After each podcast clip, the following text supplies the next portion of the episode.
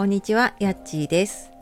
やっちーの心のコンパスルームがお届けする毎日をしなやかに楽しむラジオ。こちらのチャンネルでは平日朝8時台に心を整えて毎日を楽しむヒントをお届けしております。本日もお聴きくださいましてありがとうございます。えー今日から2月ですね。って言いながら 私は今あのカレンダー1月のままだったことに今気づきました。はいあの新しい月の始まりで、まあ、今月もよろしくお願いします、え皆さんにとってね良い1ヶ月になりますようにということでえー、とあ初めにちょっと一つお知らせをさせてください。明日ですね2月2日金曜日のお昼12時からインスタの方でコラボライブをやります。で子育てで大切にしていることっていうことで、えーお話をするのでインスタのリンクを貼らせてお知らせのところに貼らせていただいたので、えーそちらの方をフォローしていただくとあのライブが始まると上の方のね あのストーリーズのところにライブっていうところで出てくるので、えーよかったらそちらの方からあのお昼とかね参加してもらえたら嬉しいです。で今日はノートとスタエフで1ヶ月間学んだアウトプットを続けた結果っていうことでお話をしようと思います。えーこれ今ちょっとノートの記事を書き途中なので また書き上がったらあの概要欄の方に貼っておきたいと思います。でスタイフの方は私先月か12月ちょっとまああの家のこととかねいろいろあって少しお休みしたりとか不定期にさせていただいていました。で今はあのライブはねちょっと、うんほぼできていないんですけれどもあの配信の方はね平日はちょっとお休みする時だけねお知らせさせていただいてますがまあほぼね毎日あの配信をさせていただいてます。でそれと同時にちょっと今年ねあの1月1日のノートでも書いたんですけどちょっと今年はノートを書き続けようかなっていうことでまああの毎日っていうとちょっと難しいなと思ったのでまあほぼ毎日っていう形でやらせややらせてというかねあの書いていっています。でまあ結果あの1ヶ月ね27記事ぐらい書いてたのかな。なのでそんなにこう毎日やるぞみたいな感じではなかったんだけど結構続けられていたなと思いました。で昨日1月最後だったのでねちょっと振り返りをしていてであなんかそういえばノート結構自分にしてはね 頑張って書いたなと思ってでまあ続けられたことはもちろんなんだけどなんかそれ以上にちょっと思ってもいなかった結果というかでそれもちょっとスタエフを続けてきててノートをやってみたっていうまあちょっとそんな比較というかねとかもあったので今日話してみようかなと思いました。でこれちょっとノートの方に書こうかなと思ったものなのでノートの方で言うと、まあ、その27記事ぐらいかな書き続けた結果っていうことで、まあ、どれくらい読んでもらえたのかなっていうのを見たところあのこれまあ全然私自分自身での あの評価だったり比較なのでもっとすごい方もたくさんいるしなので、まあ、そことね比べてもきりはないんだけどちょっと過去の自分と比べてみた時にあの1月1ヶ月、まあ、その記事更新していって1ヶ月で 2000PV ぐらい、まあ、2000回ぐらい見られてたんですね。あーなんか2,000人ぐらい見てくれてたんだとかって思ってて、まあ、それだけでも結構すごいなって、まあ、それまではねあの去年は本当にポチポチぐらいしか書いていなかったんですけどね。なのであーなんかありがたいなって思ってでちょっと去年を振り返った時にうーんまあやっぱ今年ほどかけてなかったし書いてなかった期間とかもあったんですけど去年1年間が 6000PV、まあ、6000回ぐらい見られてたんですね。なんかその去年1年間6000で今年入って今月1ヶ月で2000ってあなんかこの1ヶ月ね特にすごい特別な作戦をしていたわけじゃないんだけどあそういえばちょっと今年に入ってからそのノート書くときにね自分の中でうんちょっと違いを作ってたなと思ったことがあったんです。でその書く時に意識したことで私はそのノートに書いたことをスタエフで話していることが結構多いので、まあ、ほぼほぼ内容は同じなんですけれどもその発信していた内容というかねノート書こうって思ったのって学んだことをアウトプットしようって思ったからだったんですね。まあ、それは今までいろいろねライティングだったりとか、まあ、いろんな発信のをこう学んできたものもあるしあと今月からあのマーケティングサポーター講座っていうのを継続して受けているんですね。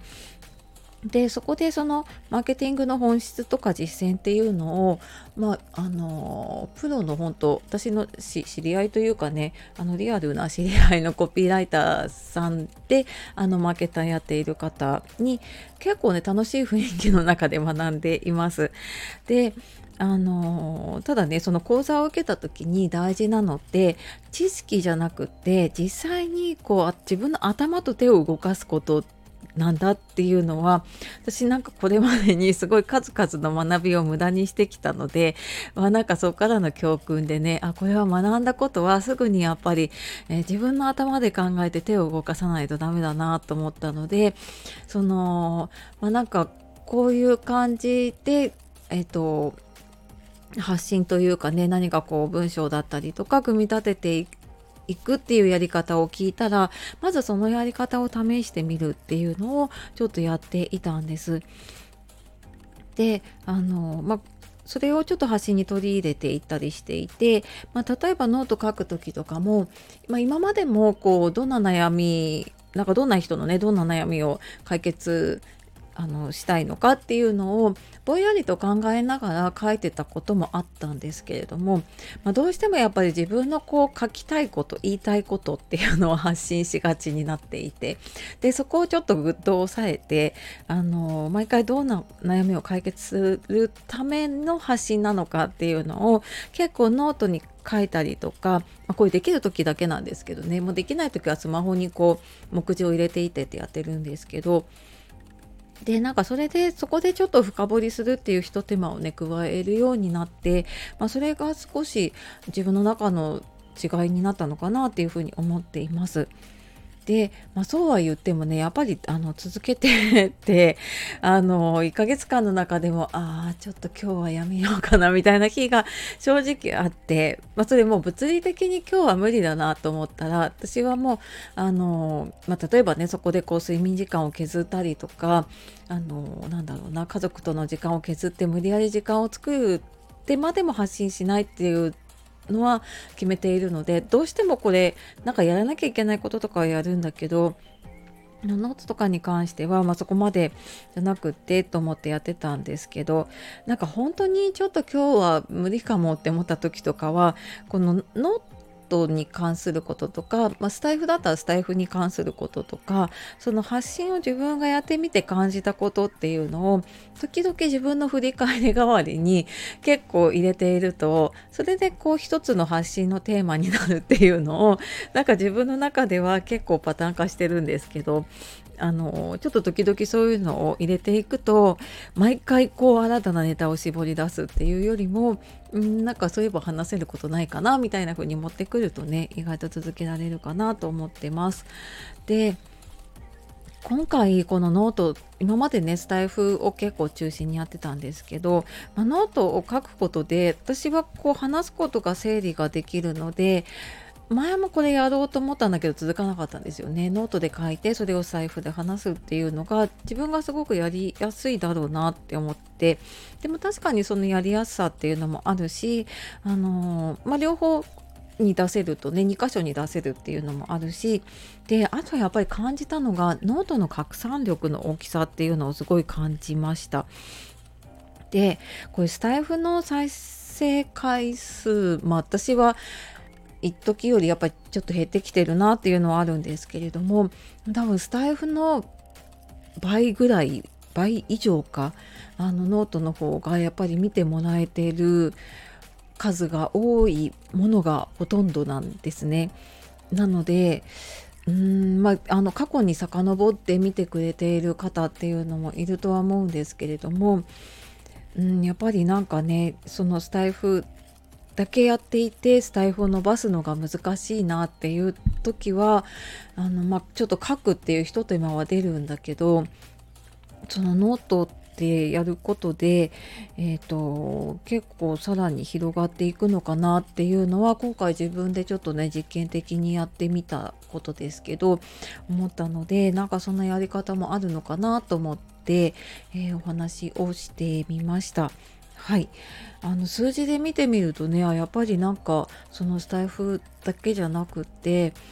あのまあ、例えばねスタエフでこう、え10人聞いてもらえたとしてでノートでね20人見てもらえたらそれだけでこう30人に届くっていうのでね、まあ、これが大きくなってくると本当にあのスタエフ50人聞いてくれてノートが例えば100人見てくれてたら150人になったりっていう あのすごい掛け算になっていくと思ったのでね、うん、なんかあの